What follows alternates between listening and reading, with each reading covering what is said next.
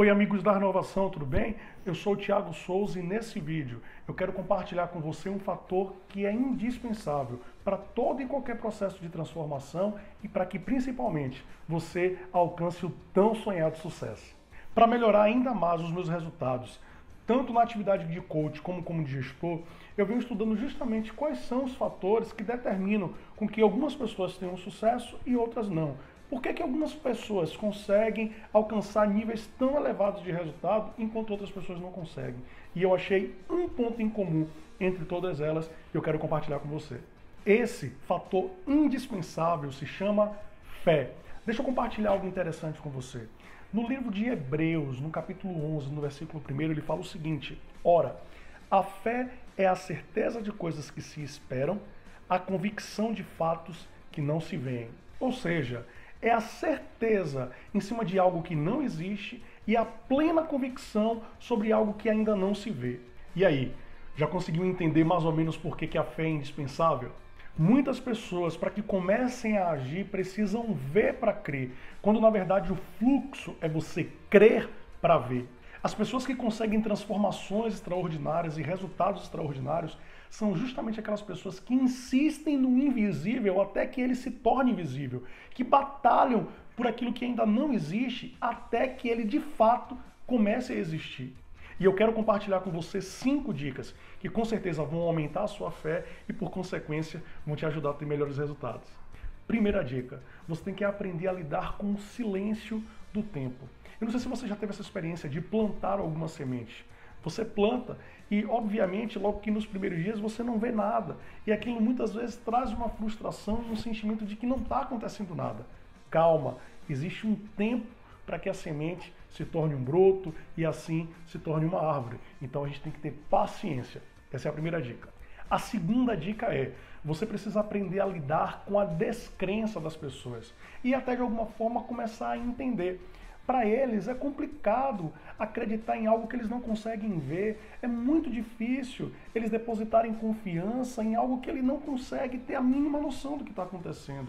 Lembra que muitas vezes a fé é fazer aquilo que não existe começar a existir, aquilo que é invisível fazer com que se torne visível. Então, para eles é difícil compreender isso, porque o sonho é meu, é seu. Então, quanto mais fé você tiver, maior a capacidade de que isso que, se é, que ainda é invisível se torne visível. E aí, depois que os resultados vierem, aí sim eles vão começar a acreditar em você. Terceira dica, você tem que aprender a lidar com as incertezas. No meio do caminho, justamente por você não conseguir ver ou não conseguir ter a convicção de existência daquilo, você nunca vai ter 100% de certeza daquilo que você está fazendo. Então você tem que entender que essas incertezas elas são comuns. O importante é que mesmo com as incertezas, você continue firme e batalhando com foco naquilo que é o seu sonho. Quarta dica, você tem que aprender a abrir mão das vaidades e dos prazeres transitórios. É muito comum, muitas pessoas acabam sempre dizendo: ah, eu não consigo, eu não consigo. E muitas vezes não conseguem porque elas não estão dispostas a abrirem mão de prazeres momentâneos em favor de um objetivo futuro. É muito mais fácil, obviamente, se render a coisas que estão próximas da gente do que coisas que estão distantes. Mas se você quer ter sucesso, se você quer ter uma transformação significativa, você vai ter que abrir mão, sim, de coisas presentes em favor de bens futuros.